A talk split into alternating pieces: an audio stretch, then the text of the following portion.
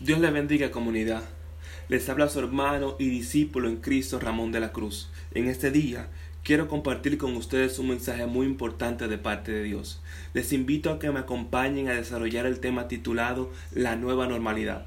Hablaremos sobre cuál debe ser nuestro verdadero enfoque al momento que empiezan a levantar las restricciones en nuestras ciudades producto de la pandemia que azota el mundo. Hoy en día hemos escuchado la nueva frase que retumba en todos los medios de comunicación y las redes sociales, la cual es la nueva normalidad o the new normal en inglés. Antes de desarrollar este concepto, primero vamos a dividir esta frase en sus dos partes que las componen, nuevo y normal. La palabra nuevo viene del latín novus, que significa algo que se acaba de ver o de oír por primera vez. Y la palabra normal viene del latín normalis, que hace referencia a aquello que se encuentra en un estado al que se le considera como natural. Al definir estas dos palabras que componen la nueva terminología, nos damos cuenta de que en algo tiene razón esta frase, y es que las medidas adoptadas por los gobiernos del mundo han sido totalmente nuevas en contraste con otras pandemias más letales y altamente contagiosas que han embestido a la humanidad anteriormente. Desde la peste negra en el año 1347 hasta el MERS en el 2012, nunca la humanidad se le había ordenado a un confinamiento extremo en el cual, en nombre de tu bienestar, se había encerrado a toda una población. Bajo la amenaza que este virus nos ha sometido, las personas empezaron a tomar sus propias medidas para aumentar su nivel de seguridad y sentirse protegidos. Empezaron a tomar nuevas costumbres como normales. Por ejemplo, el uso de mascarillas, el uso excesivo de antibacteriales, el uso excesivo de alcohol, el uso excesivo de té de hoja verdes calientes, prácticas de ejercicios más intensas y prolongadas, aumento considerable del consumo de vitamina C, entre otras medidas.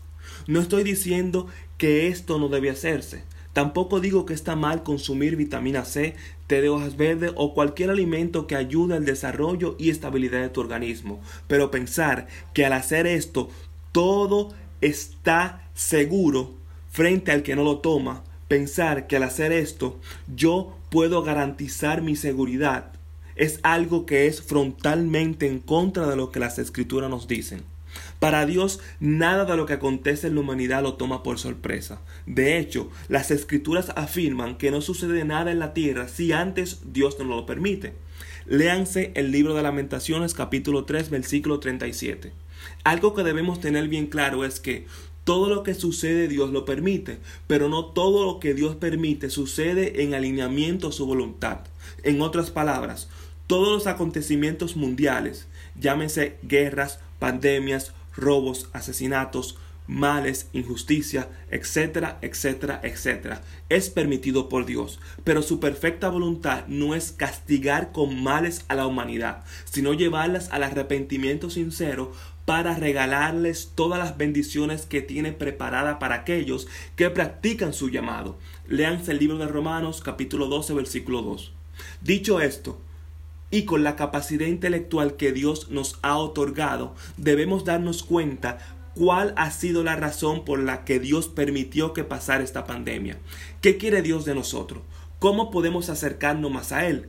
A la luz de la palabra del Eterno, nos hemos dado cuenta que cada vez que la humanidad se aparta de los caminos del Señor, cada vez que decide hacer su vida apartado de su Creador, nada bueno sucede. Y esto es debido a que los caminos que para el hombre parecen rectos son caminos de muerte.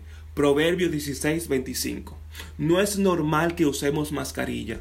No es normal que nos frotemos las manos frenéticamente con antibacteriales y en algunos casos con alcohol puro, haciéndonos daño directamente a la piel.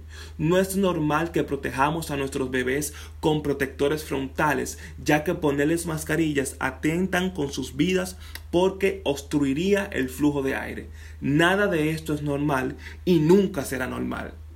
No fuimos creados para vivir en miedo, en esclavitud, sometidos a corrientes claramente diabólicas. ¿Ustedes se imaginan a Jesús encerrado, con miedo y totalmente esclavizado por las corrientes dirigidas por las tinieblas que gobiernan este mundo? Pregunto, porque honestamente yo no me lo imagino así. De hecho, la palabra de Dios nos habla en 2 de Corintios capítulo 3 versículo 17 lo siguiente: porque el Señor es el espíritu y donde está el espíritu del Señor, allí hay libertad.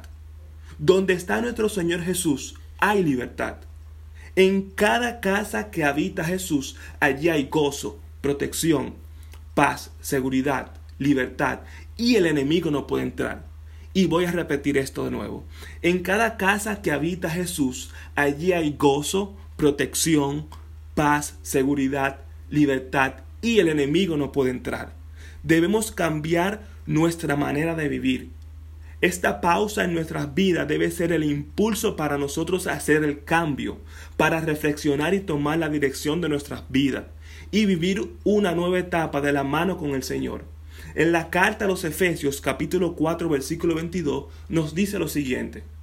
Desháganse de su vieja naturaleza pecaminosa y de su antigua manera de vivir, que está corrompida por la sensualidad y el engaño en cambio, dejen que el Espíritu les renueve los pensamientos y las actitudes. Pónganse la nueva naturaleza creada para ser a la semejanza de Dios, quien es el verdaderamente justo y santo.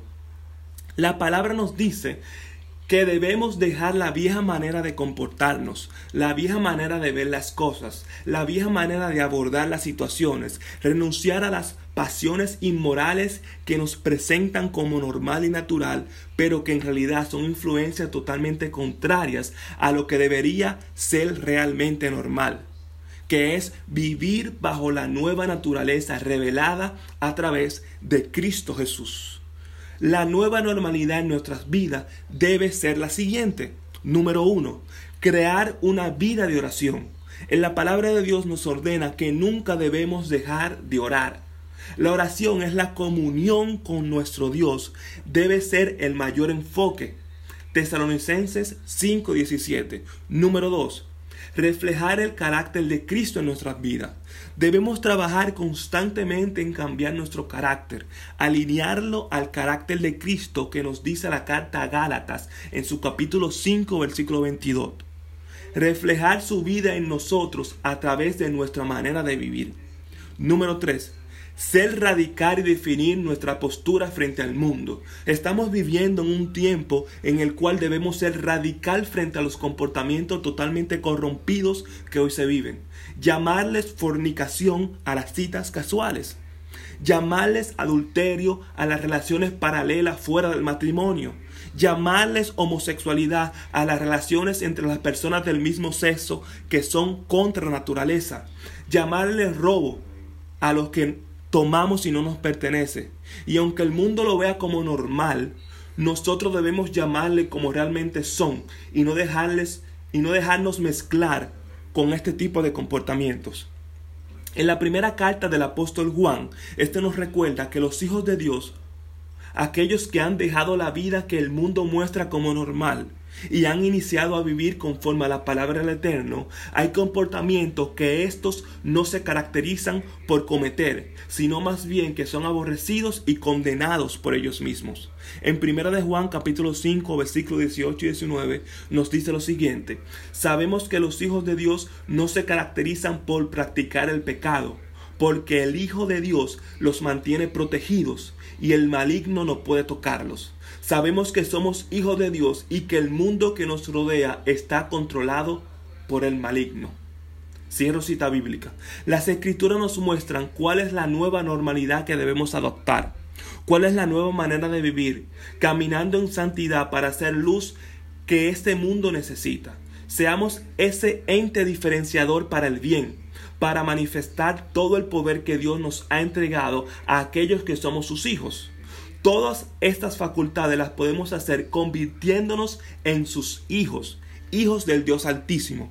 En el libro de Juan capítulo 1 versículo 12 nos dice que todo aquel que reciba al Señor, el Señor mismo le ha dado el derecho de convertirse en hijo de Dios. Y en Romanos capítulo 10 versículo 9 nos dice que todo aquel que confiesa con su boca que Jesús es el Señor y cree en su corazón que Dios lo levantó de los muertos, ese recibirá la salvación. En este momento yo te invito a que tú repitas conmigo esta oración. Señor Jesús, yo me arrepiento de todo pecado que he cometido durante toda mi vida. Yo renuncio a todo pacto con las tinieblas producto de ese pecado. Yo reconozco que tú moriste en la cruz por mis pecados y que resucitaste al tercer día. Señor, escribe mi nombre en el libro de la vida y no lo borré jamás.